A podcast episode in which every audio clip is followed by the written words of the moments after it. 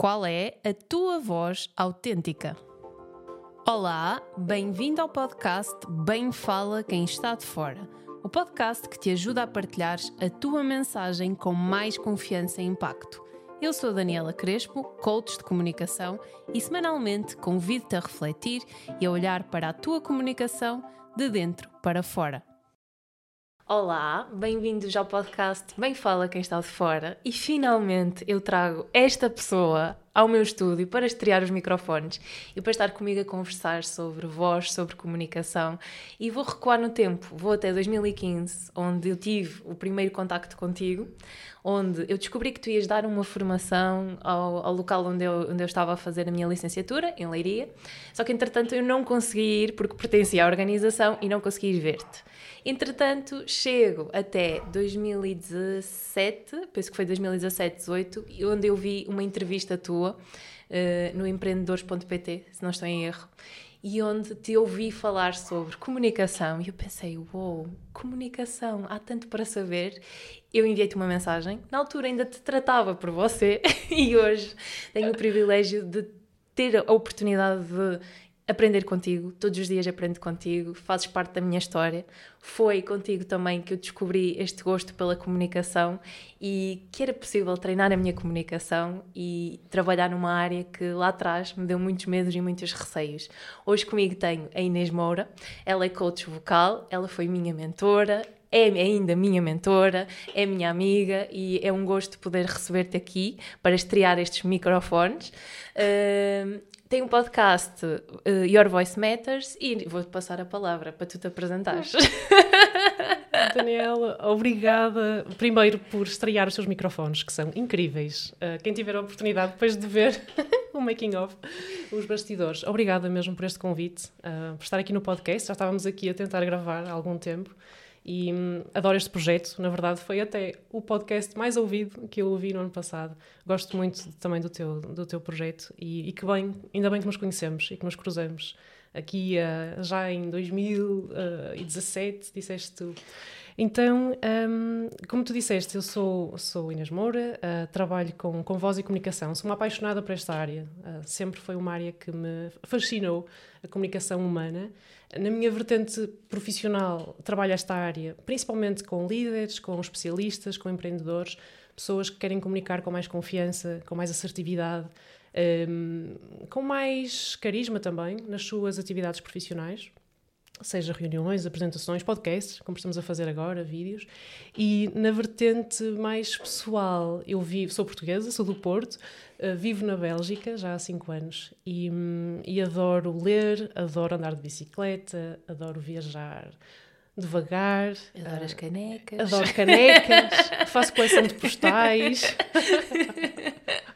uh, e adoro e adoro conhecer pessoas, uh, saber mais sobre elas, sobre as histórias delas e sobre a mensagem que elas têm também.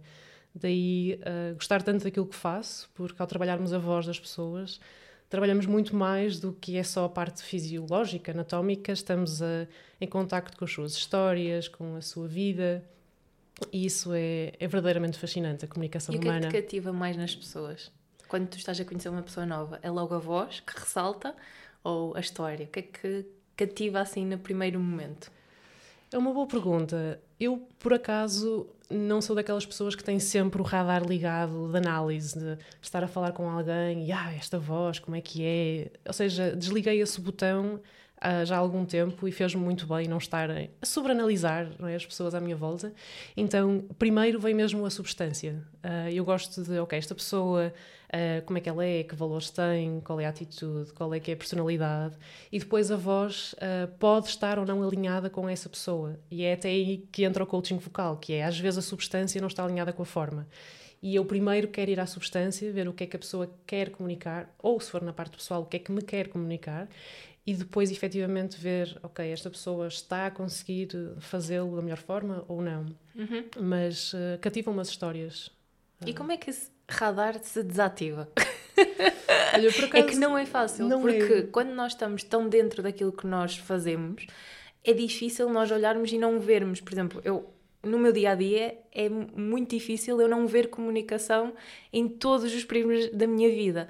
E como é que é possível desativar esse radar? Porque às vezes é necessário. Eu senti que quando fui a Bruxelas, que o meu radar desativou, porque é, é, é, foi aquela sensação que eu partilhei contigo. Eu estou aqui e não compreendo nada. E é bom porque eu sinto um descanso mental. Uh, se calhar eu gostava de sentir mais isso em outros prismas durante o dia a dia, mas como é que esse radar se pode desativar? Olha, eu acho que foi um conjunto de. Uh, e veio em toda uma história, todo um contexto que, para mim, eu sempre fui muito a minha parte profissional. Uh, quando pensava em mim, pensava, ah, eu sou terapeuta da fala, eu sou coach vocal, eu ajudo líderes, etc. E para mim era a minha definição, era essa parte. Então eu tinha sempre esse radar muito ligado. E principalmente quando acabamos por ter muitas ferramentas de coaching, de programação neurolinguística, um, mesmo até de análise comportamental, uh, quando tinha essas ferramentas muito ativas, quando acabei de fazer essas formações, eu de facto só via estilos comportamentais, só via uh, a pessoa, a voz, o estilo, e tentava analisar e perceber e adaptar-me e tudo mais. E depois, inclusivamente, depois de uma pessoa, quando fiz a minha certificação de coaching, às vezes estava a conversar com uma amiga que só queria desabafar, só queria dizer as neiras, só queria dizer, olha, pronto.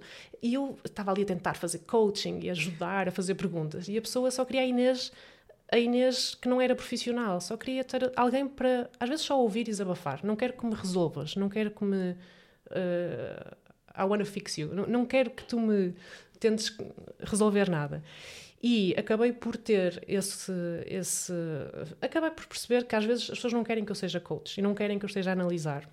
Então foi da minha vertente pessoal que me foi bom desligar esse, esse botão uhum. para estar ser mais autêntica, não estar ali com um filtro de ah, esta pessoa é assim, fala desta maneira. Não, ok, quero estar só, não quero estar a fazer nada. Um, e não tenho que resolver a vida das pessoas e não tenho que resolver a voz das pessoas, a não ser que elas me peçam ajuda.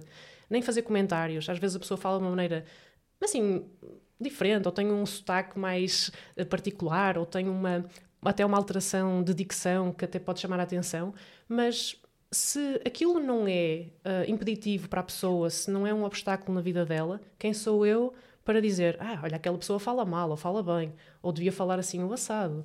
Não, deixa estar. Uh, e então o aceitar que as pessoas podem ter uma voz não completamente bonita, polida, ou, ou que eu acho que até poderia ser boa ou não. Eu não sou a polícia da voz, não tenho que julgar as pessoas.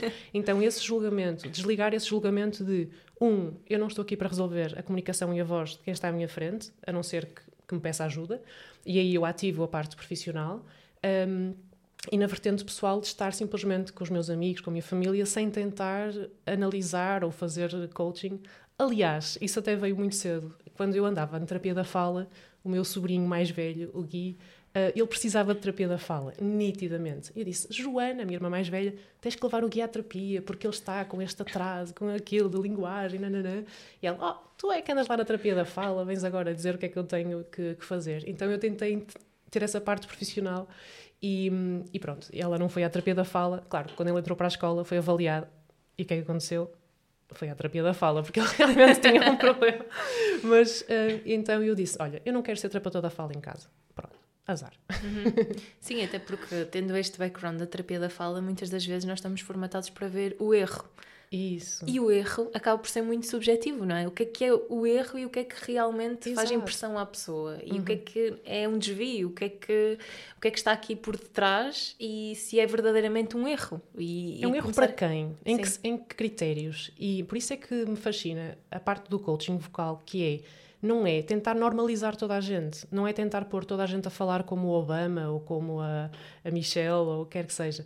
É uh, a pessoa realmente conseguir ter, estar confortável com a sua comunicação. Seja ela falar alto, falar baixo, falar. Está alinhado com a profissão da pessoa, está alinhado com os seus objetivos, está alinhado com a sua personalidade, então está bem. Quem somos nós para tentar Sim. Eh, dizer, não, atenção, que isso dá uma liberdade muito grande e o quão bonito é poder nos expressar de maneiras diferentes e não só de uma determinada forma.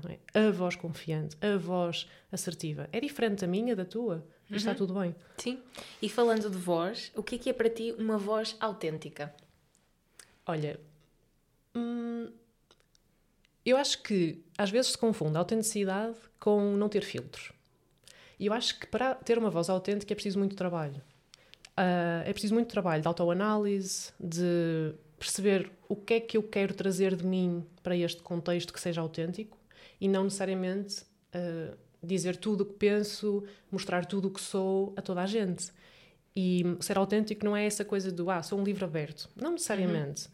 E essa autenticidade, primeiro nós temos que nos conhecer o que é que nós somos de autêntico, o que é que é de nós autêntico, o que é que é de nós uma tentativa de imitação ou uma tentativa de seguir padrões ou tendências e, e tirar todo esse ruído e ficar só com a nossa essência. O que é que uhum. nós acreditamos? O que é que é verdade para nós? E depois escolhermos comunicar isso ao mundo da melhor forma, daquilo que nos parece adequado. Mas ser autêntico não é uh, falar sem preparação. Por exemplo, há pessoas que dizem: Ah, eu chego ao palco, improviso e sou autêntico. Normalmente a apresentação, desculpem que me diga, é muito fraca, porque quando a pessoa tenta ser autêntica sem fazer uma análise, um treino, um filtro do que é que quer comunicar e a quem, acaba por não conseguir ser assim tão autêntico, uhum. porque acaba por vir a confusão, ou o nervosismo, ou a falta de clareza. Então, essa voz autêntica é uma voz que tem muito autoconhecimento e que vai embrulhada de uma forma intencional. Sim, e aqui o autoconhecimento é importante. Eu estou a pensar porque quando eu fiz esta pergunta e quando eu pensei em, em perguntar-te, antes eu tinha posto a comparação de, turpa à autenticidade, porque aquilo que eu acabo por sentir é que nós estamos muito bombardeados de informação e muitas das vezes nós temos esta dificuldade em perceber quem é que nós somos, eh, qual é que é a nossa voz, porque estamos é, é muito fácil nós compararmos com os outros. Uhum. Uh, por isso eu sinto que também aqui a comparação é importante nós compararmos, como tu estavas a falar na questão do autoconhecimento, conosco e percebermos as nossas métricas. Mas quando há muito ruído de fora, pode ser mais desafiante. Como é que nós conseguimos manter esta autenticidade e munirmos-nos das nossas ferramentas para não o barulho de fora não abafar aqui a nossa voz. Uhum. Olha, as interferências vêm de muitas formas. Às vezes são opiniões, uh, são expectativas da nossa família, dos nossos amigos, dos nossos professores, dos nossos colegas. Ou achamos que eles têm essas expectativas, às vezes nem têm, nós é que achamos que sim. Uh, então temos muito as opiniões dos outros, as expectativas e o que a sociedade espera de nós um, que interferem com a nossa voz autêntica, porque estamos em constante esforço, ou podemos estar em constante esforço. Então, se eu sinto, espera, não vou dizer aquilo porque eu posso, o que é que vão pensar de mim?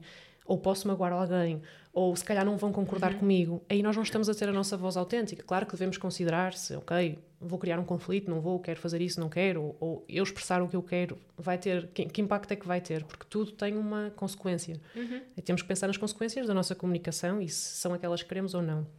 Mas essas interferências muitas vezes são externas, pessoas que nos estão até próximas, e às vezes são interferências internas de nós acharmos que devíamos ser de uma maneira, de que devíamos falar de uma maneira, uh, ou que devíamos comportar-nos de uma, certa maneira. E acho que quando simplesmente tiramos essas, essas camadas todas, porque no fundo são coisas que estão a mais, e também a comparação, e nisso as redes sociais têm muitas coisas boas e têm muitas coisas más, e uma das coisas que faço frequentemente é fazer mesmo um detox de pessoas que até comecei a seguir e que, ah, que gira, o que é que esta pessoa fala e diz, mas depois, não, ok, isto não, realmente não me interessa, está aqui a criar um ruído uhum. e está tudo bem nós deixarmos de seguir. Aliás, é uma boa resolução de ano novo de quais são as, as pessoas que eu sigo, as contas ou as newsletters que eu recebo que não me acrescentam. Um, fazemos este detox também digital. quem é que eu ando a ouvir, não é? Quem é que eu ando a ouvir? Quem é que me anda a influenciar? Que podcast é que eu estou a. Aliás, este é um bom podcast. Mas e o teu também. E o meu também. Mas quem é, que, quem, é, quem é que eu me deixo influenciar a minha voz, não é? Aquela questão, nós somos as, a, a média das seis pessoas que nós uh, uhum. contactamos, acho que até somos mais do que seis, provavelmente, mas quem, são, quem é o nosso, a nossa influência? E tanto no digital como no presencial e sermos um bocadinho mais seletivos Sim. com quem é que influencia a nossa voz, quem é que promove a nossa voz, quem é que abafa a nossa voz. Então é uma análise um bocadinho um, difícil de fazer, mas acho que é necessário. E quando falamos no, na área da liderança, o que é que é expectável a nível de voz? Porque Olha, mais uma falavas vez... aí de, uhum. destas expectativas, que, o que é que se espera de um líder em termos vocais, em termos de voz? Mais uma vez, não há uma fórmula certa, porque cada líder tem uma, uma forma diferente de estar e de ser, mas se eu for assim à essência do que eu acho que são os, as características principais, eu acho que um líder tem que ter muita clareza. Clareza no pensamento, na estratégia que quer comunicar e clareza na forma como entrega. Estamos aqui a falar de questões mesmo de dicção, uh, de, de rapidez. Há líderes que são muito rápidos, que acham que as pessoas perceberam, mas não perceberam, ou que atropelam-se a falar e acabam por dar instruções que não são totalmente claras. Então, aqui é a questão da clareza da dicção, a projeção, são coisas importantes. Um, a parte da assertividade, a assertividade é dizer aquilo que se pensa da forma certa, no timing certo, à pessoa certa, que não é fácil para um líder. Às vezes evitam dar feedback o que não querem magoar a pessoa, ou então quando dão já, já dão de forma uhum. um bocadinho mais abrupta e, portanto, passam ali do assertivo para o agressivo ou para o autoritário, ou então para o demasiado passivo e deixa andar e as pessoas acabam por não fazer aquilo que é esperado. Então, acho que um líder precisa dessa clareza, precisa dessa assertividade e precisa ter confiança naquilo, naquilo que, que está a dizer. Uhum. São três aspectos para mim fundamentais. E no global, terem uma mensagem credível. Um, e a mensagem pode ser muito boa, mas pode deixar de ser credível por vários aspectos ligados à voz, porque a voz ou é demasiado demasiado frágil ou demasiado fraca, ou então porque falam sempre muito alto e estão sempre a gritar e, portanto, ninguém os ouve porque é tudo muito intenso e toda a gente, Ei, calma, não precisas falar assim. Uh, ou falam muito rápido, um, ehm, ou falam muito devagar, ou monocórdico, ou sem expressão, ou às vezes sem a emoção estar alinhada à mensagem. Exemplo, agora no final do ano uh, tivemos os discursos de final de ano, de Natal, de balanço, e às vezes há momentos difíceis e um líder tem que abordar esses eh, momentos difíceis também com uma voz que transmite essa emoção de, de reconhecimento, de esforço, de ok, tivemos estes eh, realmente tivemos estes problemas ou tivemos estes, uhum. estes desafios, eu não posso dizer isto com uma voz alegre e confiante e ah, Sim. tivemos estes desafios e portanto vamos continuar. Então, onde é que está a credibilidade da mensagem? Uhum. Então, são aqui alguns aspectos que os líderes têm que ter em atenção. Ser líder é ter uma voz. Ser líder é ter voz. Sim. E essa voz deve ser usada para quê?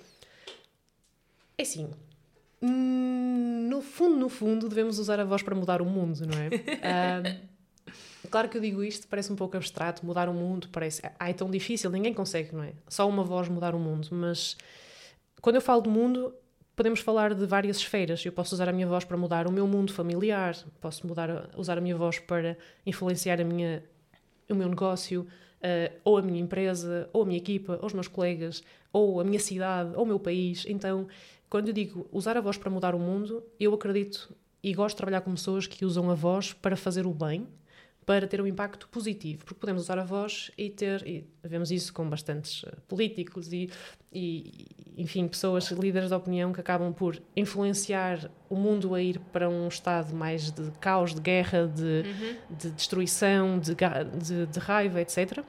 E, portanto, a comunicação pode ser usada para a destruição, pode ser usada para construir um mundo melhor.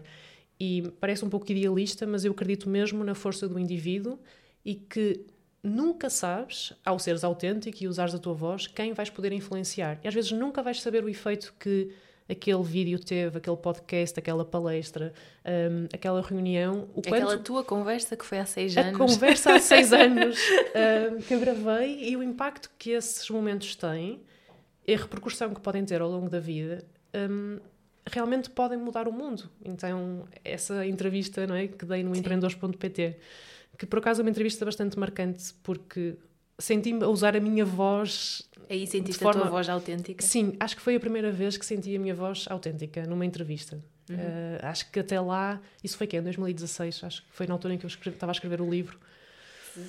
E eu gravei em 2016, talvez. Acho que saiu em 2017. Tenho De, saiu... Ideia. Ah, talvez, talvez. Sim, sim, sim. Exatamente.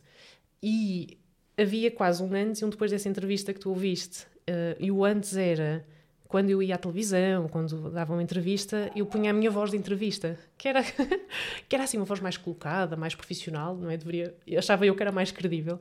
E uma vez a minha irmã Luísa disse: Mãe Inês, eu ouvi uma entrevista tua e não parecias tu a falar, estavas com a tua voz profissional. Eu assim, caramba, eu tenho uma voz profissional, nem tinha essa, essa consciência. E, e talvez fosse, como depois, entretanto, já estava a trabalhar em Lisboa nessa altura, eu acho que tentei de alguma. inconscientemente, não me lembro que tenha sido consciente de talvez suavizar o sotaque ou, ou pôr uma voz mais colocada, mais. talvez por modelagem de, de outras pessoas. E, e assim, caramba, porquê é que estou aqui a controlar tanto a forma como falo?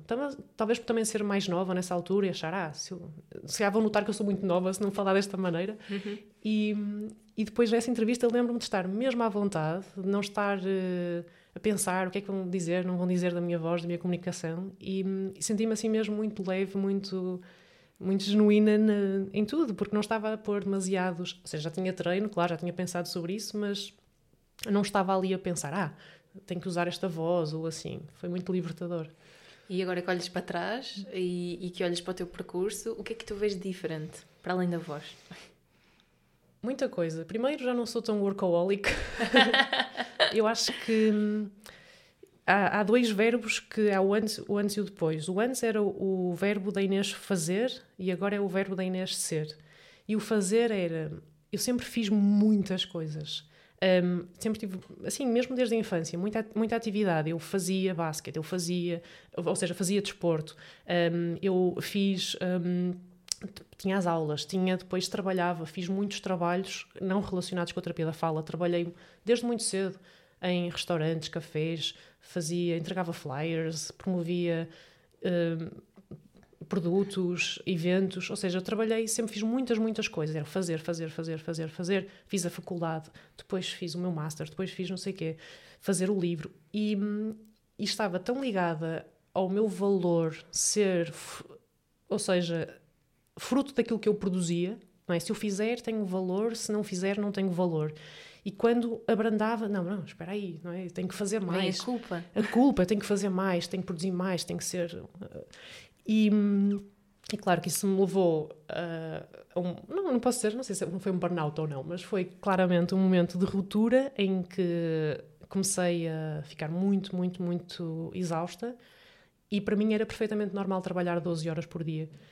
Normal. Ou seja, estás a agenda preenchida de manhã à noite, os amigos entram no café, ou seja, tem um café marcado, é das, das 9 uhum. às, às 10 e meia, e depois tem outra coisa, depois tem outra coisa, depois tem outra coisa. Tipo, não, minha vida não respirava, não tinha espaço para respirar. E quando mudei para a Bélgica, continuei com o mesmo ritmo de quem estava a trabalhar por conta de outra, em que, e também por conta própria, porque no fundo eu estava sempre a conciliar as duas coisas. E um dia o meu namorado disse: Inês, para, o que é que que é que estás a fazer? Como é que tu trabalhas 12 horas por dia? Essa é a tua escolha. E eu percebi que era um padrão que eu tinha, um chip que eu tinha posto e que eu achava que era assim que se vivia, de trabalhar, não é? De sol a sol, uhum. e que a vida tinha que ter muito esforço, senão não era merecido, sabes? E, e comecei-me a perceber que, calma, posso fazer menos coisas e não me sentir culpada, não tenho que fazer mil e um projetos, não tenho que ser fazer mil e uma coisas em num ano só. Uh, não, não tenho menos valor por isso. Uhum. Foi muito libertador. Não foi fácil, foi um processo começar a dizer que não, começar a, a rejeitar algumas propostas que me faziam, Sim. não tentar aceitar tudo, não tentar ir a todas, uh, começar a, a pensar no, no, esforço que eu ia ter. Ah, vamos, por exemplo, vamos. Uh, Vamos fazer um curso não sei onde. Espera, mas não é só fazer o curso, é toda a preparação do curso, é a divulgação do curso, é preparar os materiais. Então é assim, vale a pena fazer isto ou não vale? E comecei mesmo a dizer que não à bruta, assim, a muita coisa. E, e depois de repente apareceu um espaço que é bastante recente de, ok, do ser, do estar. Tanto que ainda este ano, há poucos meses, me perguntaram se, tu, se definires sem a tua profissão, sem seres filha, neta, uh, amiga, como é que tu te defines? E eu disse, assim, muito intuitivamente, eu sou espaço. Espaço. Para acomodar os outros, a voz dos outros, uh, o estar, ter espaço na minha agenda, espaço para os meus amigos, para a minha família, para mim, para as minhas coisas, não ser só a Inês do trabalho e do coaching vocal. Uhum. E, e, pegando aqui nesta parte de. Porque tu estavas a falar da questão de fazer mil e, umas, mil e uma coisas, o esforço, uh, tu trazes isto para os teus clientes e para o trabalho que tu desenvolves no coaching vocal? Este do fazer menos, mas ter mais impacto? Ah, sem dúvida. Uhum. Sim, acho que todo o meu trabalho é descomplicar a vida dos meus clientes. Um, primeiro, simplificar a, parte da, do treino da voz e da comunicação, E é preciso, lá está, agora, agora olhando para trás, é preciso de facto ter muitas ferramentas para depois saber qual é que se usa. É quase como eu vou ao mecânico, ele só vai lá dar um, é, uma marteladazinha numa, numa peça e resolve o problema. Mas qual é a peça que tem que dar a martelada?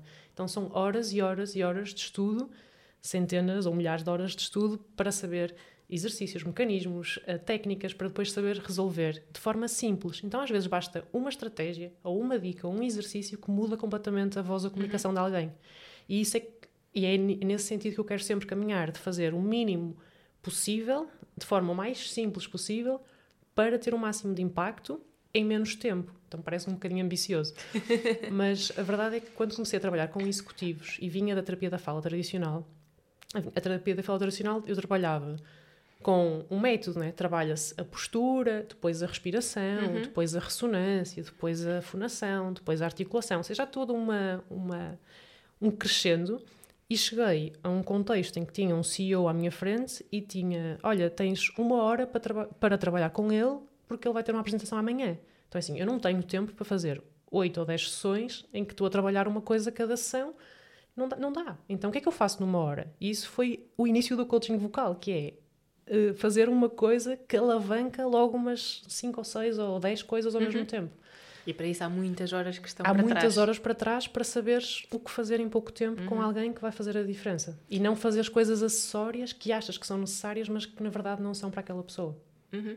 E também é um caminho que estás sempre a reajustar e a calibrar. Porque é fácil. Sempre. Acho que é, é fácil nós que eu, eu pelo menos falo para mim eu tento cortar, mas quando vou dar conta já estou a fazer coisas e eu, o que é que eu estou a fazer? É, é, constantemente, acho que é diariamente este trabalho, o que é que é mais prioritário para hoje? O que é que é mais prioritário para amanhã? O que é que é mais prioritário para esta semana?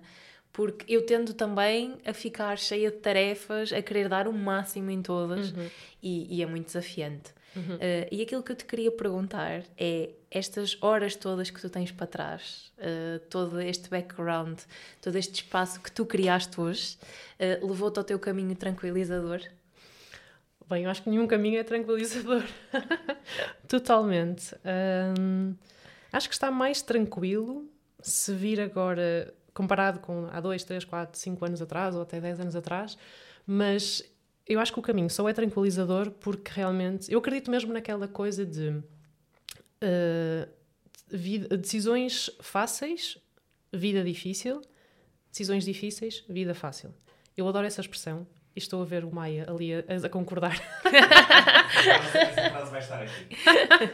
Ainda não foi negociado. Eu acho qual era a frase que ia estar aí. Eu vi, de, eu vi pelo canto do olho. É bem, bem verdade. Uh, ele assim, eu concordo. Então, eu acho que uh, a minha vida, posso dizer, não é fácil, obviamente, mas estou bastante alinhada e tenho uma vida muito simples, que é o que eu gosto, e muito minimalista. Uh, porque é um caminho muito, muito grande de decisões muito difíceis. Todos os dias eu tomo decisões difíceis. Um, e isso simplifica muito a minha vida. E essas decisões difíceis é um, acabar com projetos que, que eu até gosto, mas que não dão o retorno emocional ou financeiro devido. Uh, pode ser aquelas pessoas que eram amigos há muitos anos, mas que entretanto a relação se perdeu e não vale a pena estar ali a tentar segurar a relação por um fio. Ok, deixa ir. A pessoa foi tua amiga naquele momento, teve um papel na tua vida, não precisa de estar sempre na tua vida. Pode ser uh, tarefas que nós achamos que uhum. temos que fazer, depois vamos a ver, mas isto é relevante, vai ser relevante daqui a cinco anos, ou eu posso deixar cair também. Um, então, eh, conversas difíceis com, com algumas pessoas, não é, não é conversas Sim. difíceis, é simplesmente alinhamento de, de expectativas e de objetivos, e então essas coisas difíceis uh, no dia a dia acho que vão levar a uma vida mais fácil. Mais tranquila. Uhum. Uh, quando, é que, quando e como é que te tornaste a tua líder de ti própria? Um, olha, a história não é nada romântica. um, então, estava desempregada e hum, estava desempregada, ou seja, entre quando eu comecei a trabalhar no Porto, trabalhei três anos no Porto, uh, trabalhei primeiro numa, numa startup de voz e comunicação, que era o Voz e Nós na altura, depois fiz uma bolsa de investigação, depois acabou a bolsa de investigação e estávamos em plena crise hum, financeira em Portugal, ou seja, os meus amigos emigraram, uh, não havia trabalho, não havia nada. Uhum. E, hum, e eu já estava com, a trabalhar com voz e comunicação e eu lembro-me perfeitamente de ter esta conversa na altura com o meu chefe a dizer: Eu quero fazer isto. Ponto. Eu descobri que quero fazer isto. Eu quero ser. Não, não chamei coach de comunicação e voz, mas eu quero trabalhar com esta área. Só que ele disse: Olha, eu não tenho trabalho para ti. Hum, arranja-te, faz como. Não, ou seja, estávamos em plena crise e na altura uhum. tínhamos perdido muitos clientes e não tínhamos, de facto, como não é, sustentar uh, um negócio. E, e pensei: eu quero trabalhar nisto, não há um emprego nesta área, eu tenho que criar este, tenho que criar o meu emprego, tenho que ser autossuficiente. Então ele até me disse: Inês, vai trabalhar para uma, uma clínica de terapia da fala, vai, sei lá, até para um call center, tens que ganhar dinheiro, tens que fazer alguma coisa. E disse: Não, eu quero trabalhar nesta área. Pronto, isso não existe, vou criar. um, e comecei a trabalhar. Começou com... aí a primeira decisão difícil. A primeira decisão difícil, que é eu não quero fazer o fácil, que é ir trabalhar para, para uma coisa. Eu morria num, num call center. Cara, tinha a ver com voz e até sequer até me encontrava por aí. Mas não quero ir para o call center, não quero trabalhar com terapia da fala tradicional, nunca quis. Até me fiquei muito perdida porque eu acabei a terapia da fala e pensei, eu não quero ser terapeuta da fala só, havia sempre qualquer coisa que eu queria fazer extra que não sabia o que é que era uhum. e que uhum. devia ter a ver com o empreendedorismo e com ter uma empresa ou ter porque eu sempre gostei dessa parte de gestão e então essa primeira decisão de ok eu tenho que fazer algo na minha área tenho que construir a minha área porque isto não está não existe claro que não tinha esta clarividência de estou a construir uma área mas não deixa-me explorar esta esta parte e e então essa foi a primeira empreendedorismo foi de, ok, deixa-me juntar coaching, programação neurolinguística, voz, etc. e ver o que é que dá com isto tudo e vamos avançar, não é? Vamos, eh, vamos avançar por aqui. E, um, entretanto, quando me mudei do Porto para Lisboa, que foi ali em 2013, penso eu, eu não estava nem com a bolsa de investigação, nem com a empresa onde trabalhava no Porto, nem estava a trabalhar na empresa onde depois tive seis anos em uhum. Lisboa. Então fiquei literalmente em Lisboa, sem trabalho, sem nada. E pronto, fiquei, claro, uma sensação de o que é que eu faço? Acordar de manhã e não ter uma consulta, não ter uma, um cliente, não ter uh, nada, literalmente, e não ter como pagar a renda ao fim, ao fim do mês. Eu acredito que uh, esses momentos de mais aperto é quando nós ficamos mais criativos. Então, usar essa adversidade para, ok, como é que eu saio do buraco? E lembro-me de, vou usar o tempo livre para fazer o meu site. Então, fiz um site muito rudimentar no WordPress fui eu que construí. Por ti? Sim, fiz, fiz o meu site, então fui à net, como é que se faz, preenchi, usei um template, preenchi os campos, etc. E basicamente fazia isso durante o dia. Estava a fazer o meu site, fiz uns cartõezinhos, fiz um, pedi à minha irmã para me fazer um logótipo horrível. Era um Pac-Man. assim, se descobrir. Azul e branco, assim, mesmo a Porto, uh, para ter aquele cunho nortenho. E hum, mandei imprimir os cartões, fiz o meu site. E entretanto, a empresa onde eu depois trabalhei uh, deu uma oportunidade de fazer um estágio à experiência durante uhum. dois meses, uh, a receber pouquíssimo, mas ok, vamos ver se ficas, ficas cá ou não. E nesse entretanto foi quando eu comecei a, a criar aquilo que hoje é a minha empresa, no fundo já em 2013. Pus o site no ar, pronto, pensei agora, sei lá, o que é que acontece quando vem um site no ar, esperas, não, não há nada a fazer. E passado dois dias recebi um, um e-mail pelo site a pedir informações para um, um, um programa de coaching vocal dois dias e pensei, uau, isto era um site, isto em 2013, os algoritmos já estavam mais. É. Porque em 2013 ainda não havia aquele boom da internet, Sim. não era assim tão prático o Instagram. Nem, Sim, nem já havia Facebook, já na altura comecei a usar o Facebook profissional, criei um Facebook profissional, okay. fui aconselhada por uma pessoa de marketing digital a fazer um Facebook profissional, a começar a publicar alguns artigos. Acho que foi nessa altura em que também comecei a ir à televisão, a propósito do Dia Mundial da Voz, uhum. ou ou seja, foi nessa altura, 2012, 2013, que tive assim as primeiras, os primeiros passos nesse sentido. Então, fiz o site e tive uma mulher na política que queria candidatar-se a umas eleições. E eu pensei, ai, políticos são todos uns corruptos, são todos essa malta. E ela veio mesmo a estragar a ideia que eu tinha dos políticos, porque era, tinha uma missão maravilhosa, trabalhava com mulheres, tinha uma agenda uh, política muito ligada aos maus tratos da violência doméstica, então ajudei-a uh, todo esse sentido a, pronto, a preparar a candidatura. Ela ganhou as eleições, Uh, ficou aqueles quatro anos no cargo e depois voltou a renovar, ficou oito anos no mesmo cargo.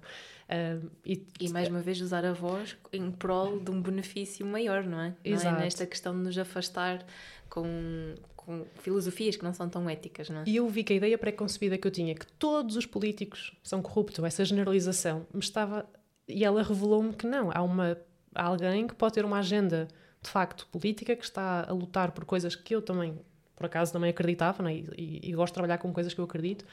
Então foi a minha primeira cliente, o meu site rudimentar, o meu o meu cartãozinho do, do Pac-Man uh, de, de, pronto, de cartão profissional e foi assim que a empresa começou sem grandes investimentos, o site foi gratuito, os cartões também mal custaram nada, foi tudo de, uhum. ou seja, não é preciso muito dinheiro, aliás, hoje em dia com a tecnologia que temos não é preciso quase nada para começar um, um negócio, é? empresa empresa, eu só tenho agora recentemente, assim, de forma institucional, sim, sim. mas sempre tive a minha atividade uh, e depois, trabalhando por conta de outrem, fiz um acordo a dizer, ok, eu trabalho até às 7 da tarde aqui, a partir das 7 é para a minha conta. E foi a aí que comecei... dos limites também. Sim, e foi a partir daí que comecei a ter mais clientes uh, individuais e quando e durante esses seis anos fui construindo essa, essa carteira de clientes e esse uhum. nome também, digamos assim, e ajudou-me quando fui para a Bélgica de já ter, ou seja, já estar segura com ter clientes, ter pessoas que recomendavam o meu trabalho. E como é que foi essa mudança de estar num país fora?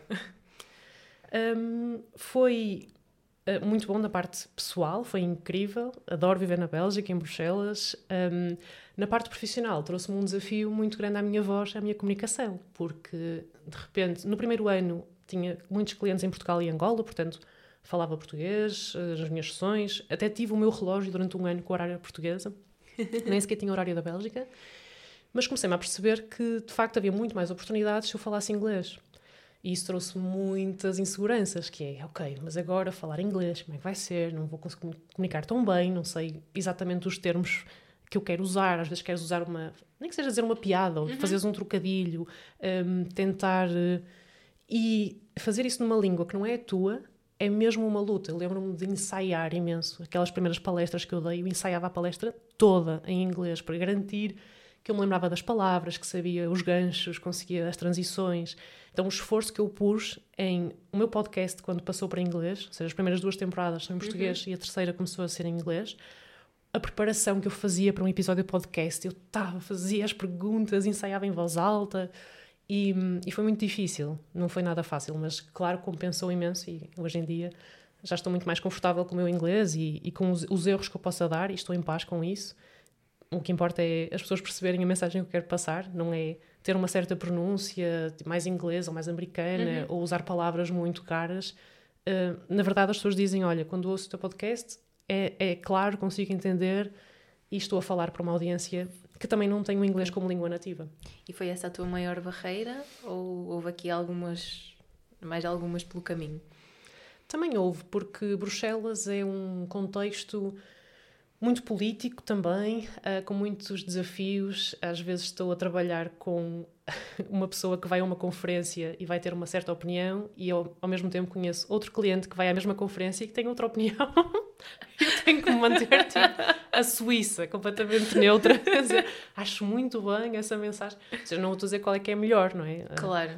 Fala-se imenso da transição energética e quais é que são as soluções para a transição energética. E há várias soluções, não há uma solução. Então, uns defendem um certo, uma certa estratégia, outros aquela outra, e eu assim muito calada sem dizer pois. que trabalhei com a pessoa que vai debater com ele. Ok. E olhando aqui para o teu percurso, o que é que tu sentes que ainda há para fazer e para ser? Muita coisa.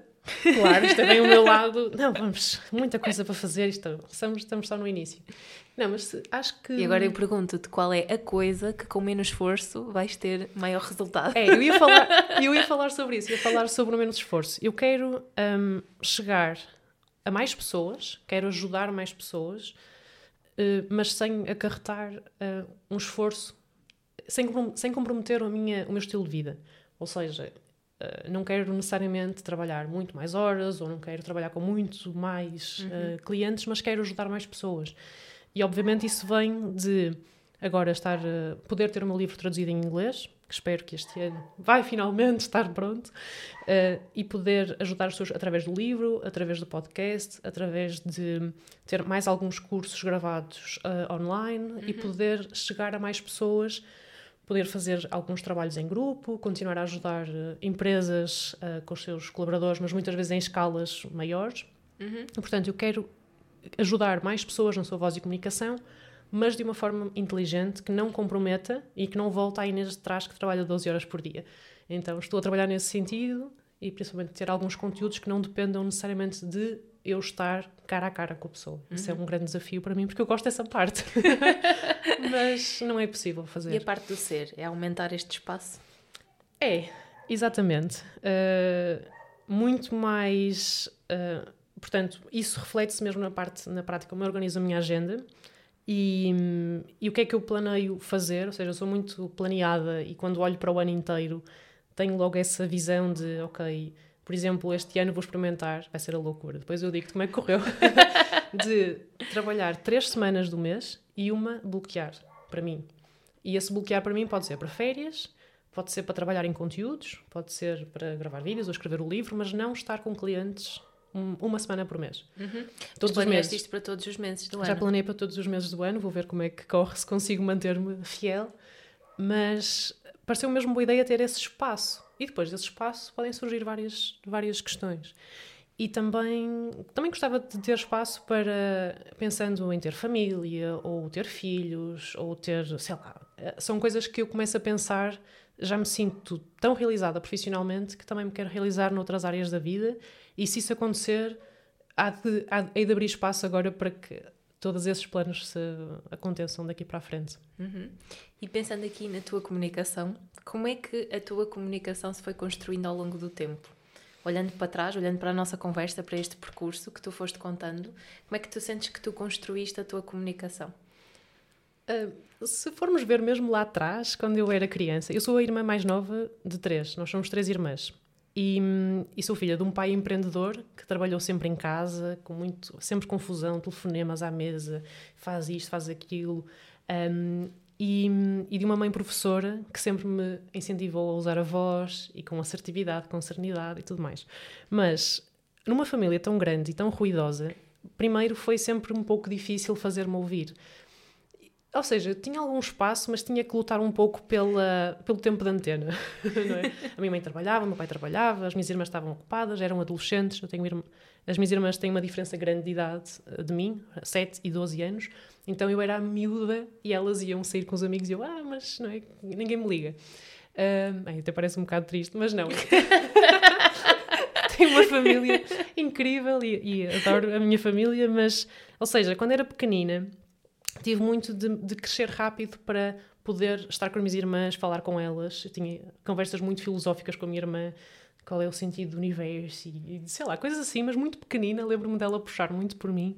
E então sempre estive com pessoas mais adultas do que eu, as minhas uhum. irmãs primeiro, depois entrei um pouco mais cedo, entrei mais cedo para a escola, então era a mais nova da turma sempre, era a mais nova da equipa de basquete, era a mais nova, sempre fui a mais nova de tudo, então sempre tive de ter uma comunicação mais crescida para estar à altura dos outros. E, e, e, sempre fui muito curiosa, muitas perguntas, muitas perguntas. Meus professores passavam-se comigo, estava sempre a fazer perguntas, a minha mãe também. Um, então fui crescendo essa curiosidade de absorver muito o mundo à minha volta e de ter conversas um bocadinho mais adultas, não é? Isso uhum. fez com que eu também pensasse muito no sentido da vida. Aliás, a primeira uh, frase que está no meu álbum de infância com as minhas fotos é uma foto de eu com a mão assim no queixo e a minha mãe escreveu por baixo: Começaste muito cedo a pensar na vida. Isso define muito, porque eu sempre pensei muito nessa parte da vida, das perguntas, etc. Então, um, sempre fiz muitas perguntas, muito curiosa, uh, e sempre com conversas um bocadinho mais crescidas do que se calhar era para a minha altura, digamos assim. Depois, isso foi na parte da comunicação. Depois, o meu pai é, talvez, não sei se foi por uma questão de construção de caráter, mas ele um, não me dava facilmente o braço a torcer. Então, imagina, eu quero ir de férias, quero ir para ali, quero ir para aquele campo de férias, eu quero ir para aquele torneio de basquete, eu quero ir à festa da minha amiga. Ele, ah, mas porquê que has de ir? Mas porquê que não... E eu tinha que argumentar, argumentar, tinha que o convencer, mas sempre exaustivamente, porque não sei o quê, não sei o que mais. Então, a minha capacidade de argumentar com o meu pai né, para conseguir o que eu queria foi mesmo muito treinada desde cedo. Claro, depois na adolescência mudei de estratégia e fazia o que me apetecia e depois pedia desculpa se fosse apanhada. que era, comecei a deixar de trocar a ordem. Adaptaste ao ambiente. Adaptei o ambiente, que é, eu vou fazer sem ele dar conta, e se ele der conta, peço desculpa. Se não der, azar, já fiz. Já Então, passou. E fiz imensas coisas assim, tipo, que ele acho que nem deu conta, mas, mas eu fui fazendo. Depois, a parte da voz, eu só dei conta da minha voz quando entrei para a faculdade. Eu nunca tinha pensado na voz. Antes, sei lá, das aulas de voz, técnica vocal. ah, ou seja, não tenho aquela coisa de, ah, sou coach vocal porque sempre sonhei com a voz ou gostava de cantar. Não gosto de cantar, não gosto de karaoke, não gosto de, de uma série de coisas. Claro, gosto de cantores e de música e de tudo mais, mas não foi esse o drive. Quando cheguei à terapia da fala e comecei a perceber-me que tinha voz também e que alguns exercícios mudavam a minha voz e que comecei a achar, ok, era giro, mas não era também sequer a disciplina que eu mais eh, adorava. Só no terceiro ano e no quarto é que eu verdadeiramente me comecei a interessar por voz porque fiz o meu projeto nessa área, o meu projeto de investigação foi na área da, da, da avaliação perceptiva, de ouvir diferentes vozes e de perceber as diferenças e avaliar e usar a escala para perceber é? o que é que é mais tenso, suproso. Então comecei a treinar o meu ouvido para ouvir a voz dos outros. Mas eu acho que acabei a faculdade sem conhecer a minha voz. E depois de já ser terapeuta da fala e começar a fazer cursos de técnica vocal para mim, ou mesmo na equipa onde eu estava inserida na altura no Voz e Nós, é que eu comecei a descobrir, por exemplo, como é que se projeta a voz a partir do abdômen ou do diafragma, ou quer que... Eu só descobri isso depois de ser terapeuta da fala. Quando eu senti em mim, ah, então é isto que eles andam a ensinar nos livros. Então, fiz depois de acabar o curso muitas aulas de voz para mim. Então, eu, tudo o que havia, eu fazia. Aulas de canto, fui fazer. Aulas de teatro, fui fazer. Toastmasters, fui fazer. Hum, aulas de técnica vocal para voz falada, fui fazer. Que é para saber o que é que as pessoas passam quando estão a treinar a sua voz. O que é que é o desconforto de treinar a tua voz também. Porque a mudança implica sempre... Pode implicar algum desconhecimento, é um território desconhecido e estás ali, será que gosto, será que não gosto, é diferente, etc. E, e fui depois também no Master experimentar todas as técnicas, tudo o que eu faço com os meus clientes hoje, já passei por isso. Não há nada que eu faça só de teoria. Sim. E então fui descobrindo também a minha voz, digamos assim, através de todas essas experiências e esses E quando é exercícios. que tu sentiste que a tua voz começou a ser ouvida? Ah, bem, depois mais tarde o meu pai. o meu pai, entretanto, fui fazendo as coisas que ele não queria, mas sempre. Acho que no fundo a minha voz foi ouvida. Não foi fácil, mas sempre acabou por ser, porque eu sou um bocadinho. Eu digo-lhe persistente, a minha mãe diria que sou teimosa, mas eu quando quero uma coisa não me sai da cabeça até conseguir. Então é tipo. Mas sou muito uh, persistente nas coisas e por isso, se não me ouvem à primeira, vão ouvir à segunda ou à terceira. Um, Agora já não, já não sou tão assim. E nesta, tu falavas há bocado de- das perguntas e de pensares muito sobre a vida. Fazias perguntas complicadas Muito complicadas. e as respostas eram complicadas ou simples. Depende de quem, de quem respondia. Acho que sim, fazia perguntas complicadas. Acho que sim, as respostas são. podem ser simples. uh, quanto melhor é a pergunta, mais, acaba, mais simples acaba por ser a resposta. Se a pergunta for bem for- formulada, só a pergunta já é uma. já, che- já chegamos praticamente àquilo que queremos.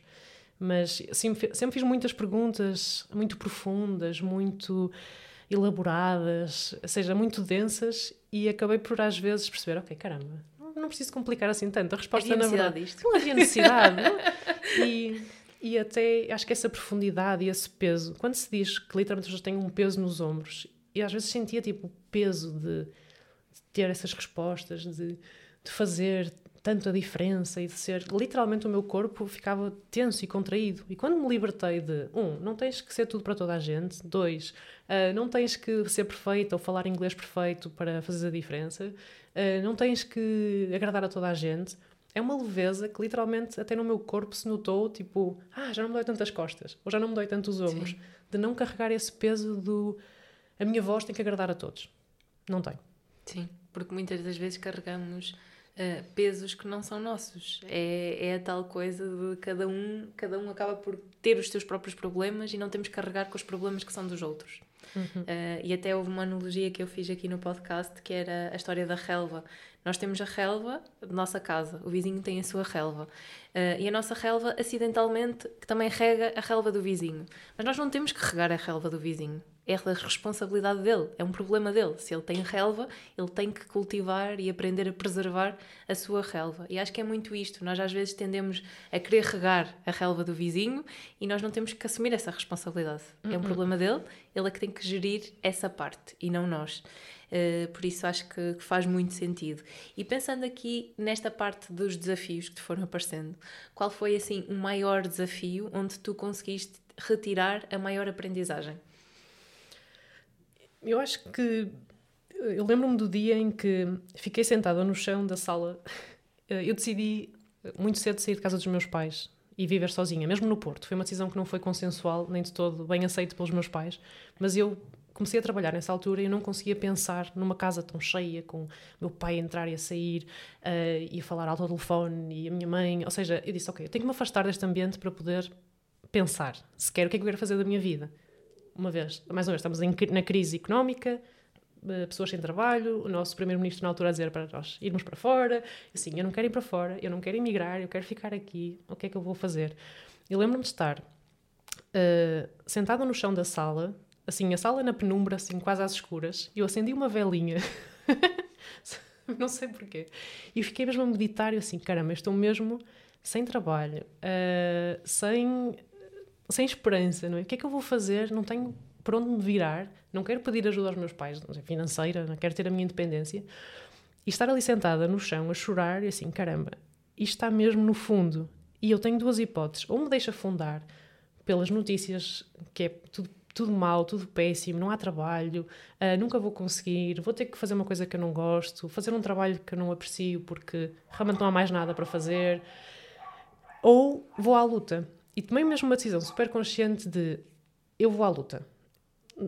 Custa o que custar, vai ser difícil, mas eu amanhã vou acordar cedo, vou pôr a minha melhor roupa, vou pôr um batom, vou, vou procurar trabalho e vou-me safar desta. Porque realmente não se fala muito desta altura de quem acabou o curso naquela altura e pensa, ah, tenho um curso, tenho um diploma e agora? E agora nada, não há nada à tua espera, tens que fazer, tens que construir o teu caminho. E esse foi um momento muito difícil de decisão de deixei de ver notícias, uh, comecei a dar-me com pessoas muito que me fizeram muito bem, estudei, uh, trabalhei em part-time para juntar dinheiro para a minha certificação de coaching, uh, ou seja, cada cêntimo punha de parte para a minha educação, para me conseguir ter o próximo passo que me distinguisse em termos de carreira.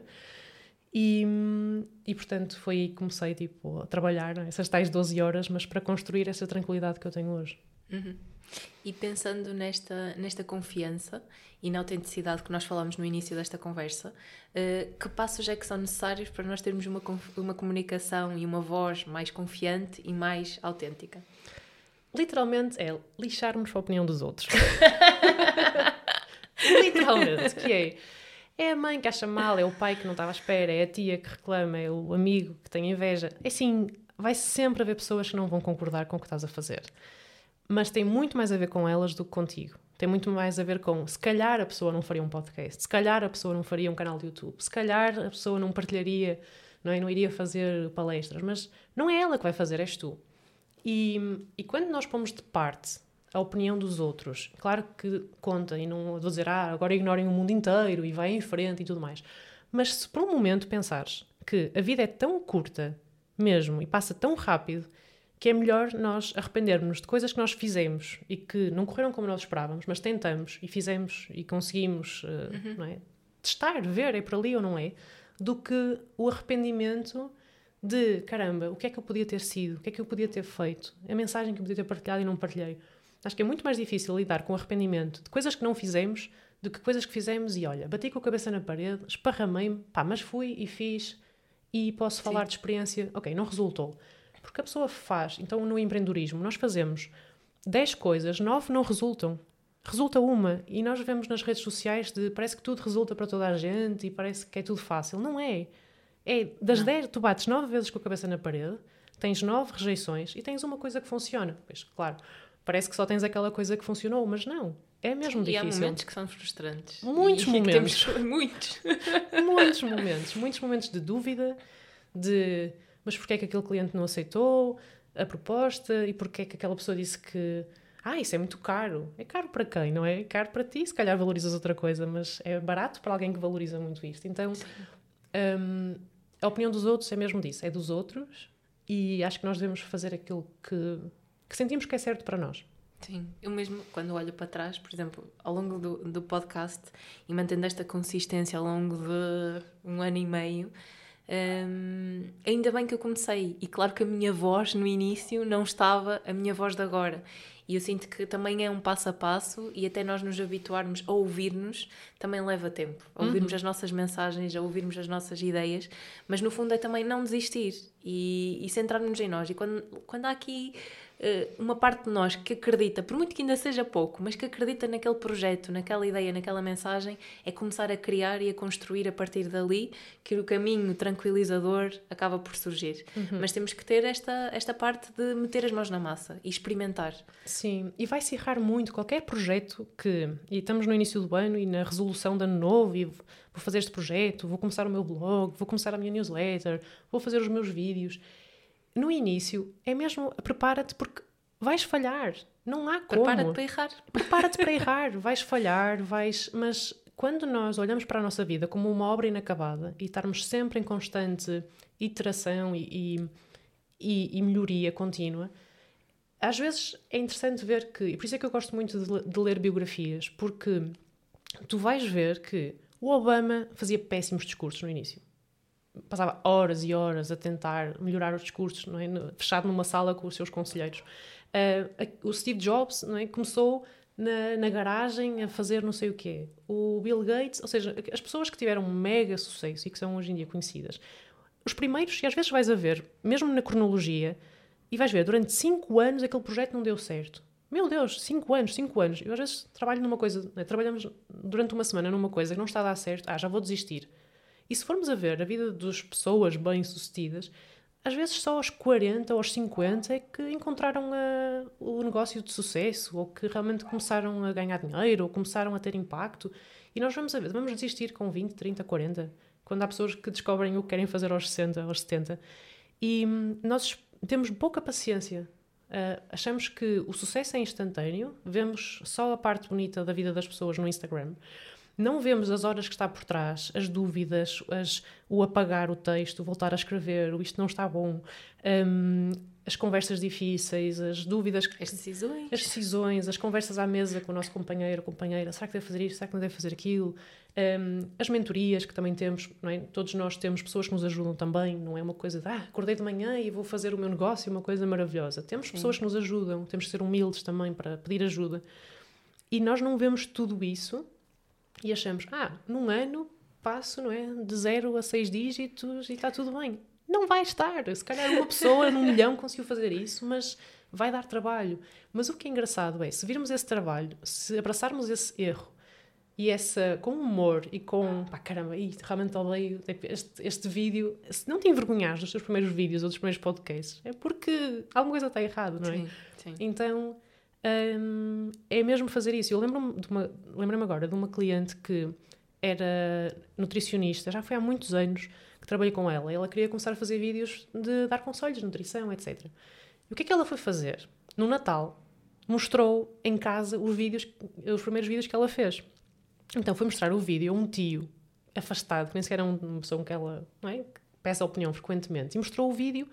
E o tio, que nunca fez um vídeo, que não faz ideia do trabalho que é gravar um vídeo para o YouTube, disse: Ah, aqui realmente falaste ali de uma forma esquisita, ai, aquela voz não está ali muito bem, ou aquele detalhe, ou ali atrás a cozinha está desarrumada. E ela, coitada, perdeu totalmente ali o alento porque foi pedir opinião ao tio que nunca fez um vídeo. Então, então é melhor que peças opinião a pessoas que já passaram por aquilo que tu queres fazer, porque senão é só não é, ouvir bitites e acabas por desmoralizar porque as pessoas não sabem o trabalho que isso dá, não é? Sim. Quando nós, mesmo enquanto coaches não é, de comunicação em voz, a pessoa mostra-nos um vídeo e é isso que não é, ensinamos muito e- Sim. e, sempre de ver as coisas positivas, que é esta pessoa gravou um vídeo, pá, não está não está ideal, não está bom o som, o cenário, a Mas roupa. há sempre algo positivo. Há sempre algo positivo. E caramba, a pessoa teve a coragem de fazer aquele vídeo Sim. E de publicar, ou de o mandar, ou de te enviar para ti, ou quer que seja, porque és a, a coach. Eu só devo valorizar, olha, pá, incrível, fizeste este vídeo, deste este passo, bora lá, vamos fazer o próximo. E não é, ai, não está bem, ai, isto não está perfeito. Não vai estar. Sim, e a coragem muitas vezes de pessoas que não expressavam a sua opinião e começam a expressar. E começam a libertar pesos Sim. que antes não, não aconteciam e carregavam essa comunicação e começam a abrir espaço para se comunicarem. Não, eu aqui tenho uma voz, eu aqui tenho um papel, eu preciso dizer o que me incomoda. Porque é importante nós também dizermos o que no- nos incomoda Muito. e conseguirmos dizê-lo com esta tal elegância na comunicação e não é por isso que vamos magoar os outros. Estamos Não, a posicionar-nos. Exato, as pessoas ajustam-se à nossa volta também às nossas regras. Eu ontem conversava com uma amiga hum, e ela disse que está a tentar gerir melhor a questão, a palavra regra na sua vida. Porque ela é, disse, ah, eu gosto muito de controlar e, portanto, para mim, regras ainda só reforça a parte de, do, do controle Sim. e de tudo mais. Mas é diferente, e ela deu este exemplo, achei muito bom, que é, se tu disseres, tu queres dormir 8 horas e queres ir para a cama às 10, uma coisa é dizeres, olha, estás no jantar e o jantar está-se a prolongar e tu, ok, já está a hora de ir para a cama. Uma coisa é dizeres, olha, peço desculpa, eu vou ter, vou ter que me, se calhar vou ter, que- vou ter que ir andando porque tenho que acordar cedo amanhã, portanto, não quero incomodar, mas ah, aquela coisa de ficas no final do jantar e é sempre difícil ir embora. E esta coisa do pedir desculpa por uma coisa que tu queres fazer é diferente de dizer, olha, eu tenho uma regra e a regra é eu tenho que estar na cama às 10. Portanto, se me desculpam, eu Sim. vou andando. pá. E as pessoas respeitam muito mais as regras do que tentarmos de forma indireta pedir desculpa por uma coisa que é importante para nós. Sim, e eu estou-me a lembrar de quando eu deixei de comer carne. E eu cheguei, foi uns transmontana, Eu sei, eu sei. Os meus pais eu não como carne. Eu não como carne. E então aquilo. Mas é que agora já tudo se ajusta ao facto de. Não, eu acabei por me posicionar. E a mesma coisa, hoje fazíamos um exercício no treino, que foi muito engraçado, que era um exercício que eu fazia em Chaves. E então, quando ele mostra o exercício, foi um exercício que a minha segunda aula, TRX, eu caí redonda no chão naquele exercício. E eu lembro-me de chegar a casa, joelhos, joelhos esfolado, toda a chorar, que eu fiquei sem reação. E a minha mãe, então o que é que aconteceu? O que é que, que, é que aconteceu? E eu, olha, caí e ela, então e agora? E eu, para a semana tenho aula marcada, vou outra vez. Quê? Mas vais outra vez? E acho que é um bocadinho isto, esta analogia de, ok, caí, magoei-me, chorei, fiquei frustrada, percebi que tenho que melhorar nisto e agora bora continuar e para a semana voltamos outra vez. E às vezes é, é, é só esta, esta questão de nós pensarmos, não tem que ser em grande, um pequeno passo de cada vez e, e nós vamos nos habituando a fazer e a ser diferente. Uhum. E eu também gosto daquela frase de que falhanço é feedback. Ou seja, falhaste, caíste. Ok, a tua técnica tem que ser melhorada, então vais focar, a tua atenção não é ai, não vou mais. Mas é, ok, o que é que eu posso fazer para melhorar a minha técnica e que é, que- como é que eu posso pegar naquele peso? Como é que eu posso fazer aquele movimento de joelhos para não cair? E quando vemos o falhanço como uma oportunidade de, como informação, não uma coisa para nos deitar abaixo, mas olha, qual é a informação que eu recebi? Porque ainda não está como eu quero. Então o que é que eu posso fazer para estar como eu quero? O que é que eu tenho que aprender? A quem é que eu posso pedir ajuda? O que é que eu posso ler? O que é que eu posso estudar para me ajudar a ter as ferramentas que eu preciso para ser bem sucedido? E não focarmos na falha, porque é fácil não é desistir. Quando... E é isto que tu ajudas a fazer na parte da voz, não é? Sim, exa- exatamente. Estamos quase a terminar. Estamos quase a terminar. Estamos a falar de- das mensagens, das ideias para partilhar e eu queria te perguntar qual é que é a tua mensagem que importa partilhar, porque no final vai escrever ali no mural e deixar a tua mensagem aqui exposta, depois nós também vamos divulgar. E- Mas antes de terminar, falta revelares eh, onde é que as pessoas te podem encontrar, partilhar os teus contactos, o teu site, Instagram, partilha tudo e depois também vai ficar nas descrições. Então, uso principalmente duas uh, redes sociais. Uma delas é o Instagram uh, e outra é o, e o LinkedIn. Então, em qualquer um deles, procurarem por Inês Moura Executive Vocal Coach, um, encontram logo. Portanto, no Instagram, Inês Moura underscore Executive Vocal Coach e no LinkedIn também é O só podcast também. o podcast. Então, tenho um, o podcast também através do meu site, que é o voicepowerleadership.com .pt ou ponto, uh, .com uh, e, não, aliás, ponto .com, mas está em português e tenho uma parte em, em, inglês, mas tenho o meu podcast também lá no meu, no meu site e, portanto, convido a ouvir. Com quantas temporadas? Uh, vai para a sétima temporada. Já vai para a sétima temporada. Sim. Quanto tempo tem o podcast? Já começou há. Um, agora fazer 4 anos. 4 anos. Começou quatro em 2020. Anos. Foi um uhum. projeto da pandemia. Como foi o início? Um, acho que foi um. Foi um cliente meu que me deu a ideia de eu fazer o podcast. Foi um cliente que era meu mentor. Nós trocávamos de papéis. Eu fui coach dele e depois pedi-lhe mentoria. E ele disse: Inês, tu, pá, tu devias eh, fazer um podcast, faz todo sentido, área da voz, etc. E eu, ok, pronto, vamos, vamos dar uma oportunidade. E depois foi muito rápido. Eu acho que decidi fazer o podcast e disse: Ok, vou fazer um compromisso público. Então pus um post no Instagram a dizer: um, Daqui a um mês vou lançar o um podcast. então tinha que ter as coisas prontas para começar. Então foi muito rudimentar. No início fiz as gravações. Um, por, por Zoom, era eu que editava, era eu que fazia, uh, portanto foi tudo assim muito feito caseiro, de forma caseira, inicialmente, depois claro, comprei um, um microfone, etc, mas foi tudo muito, ok, deixa-me começar.